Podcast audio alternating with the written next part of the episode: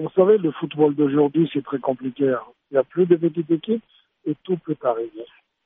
Donc, euh, moi, j'estime qu'il y a un bon tirage au sort. Euh, la majorité des groupes sont équilibrés.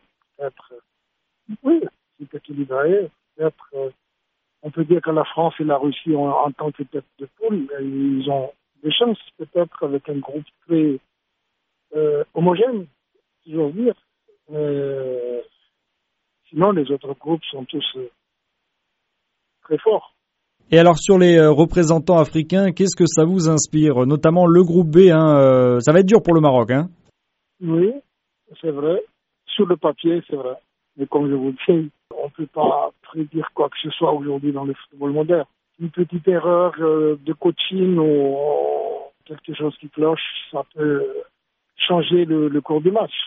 Il faut se battre, c'est tout. On peut en tout cas légitimement penser que l'Afrique aura au moins un représentant euh, en, en huitième de finale?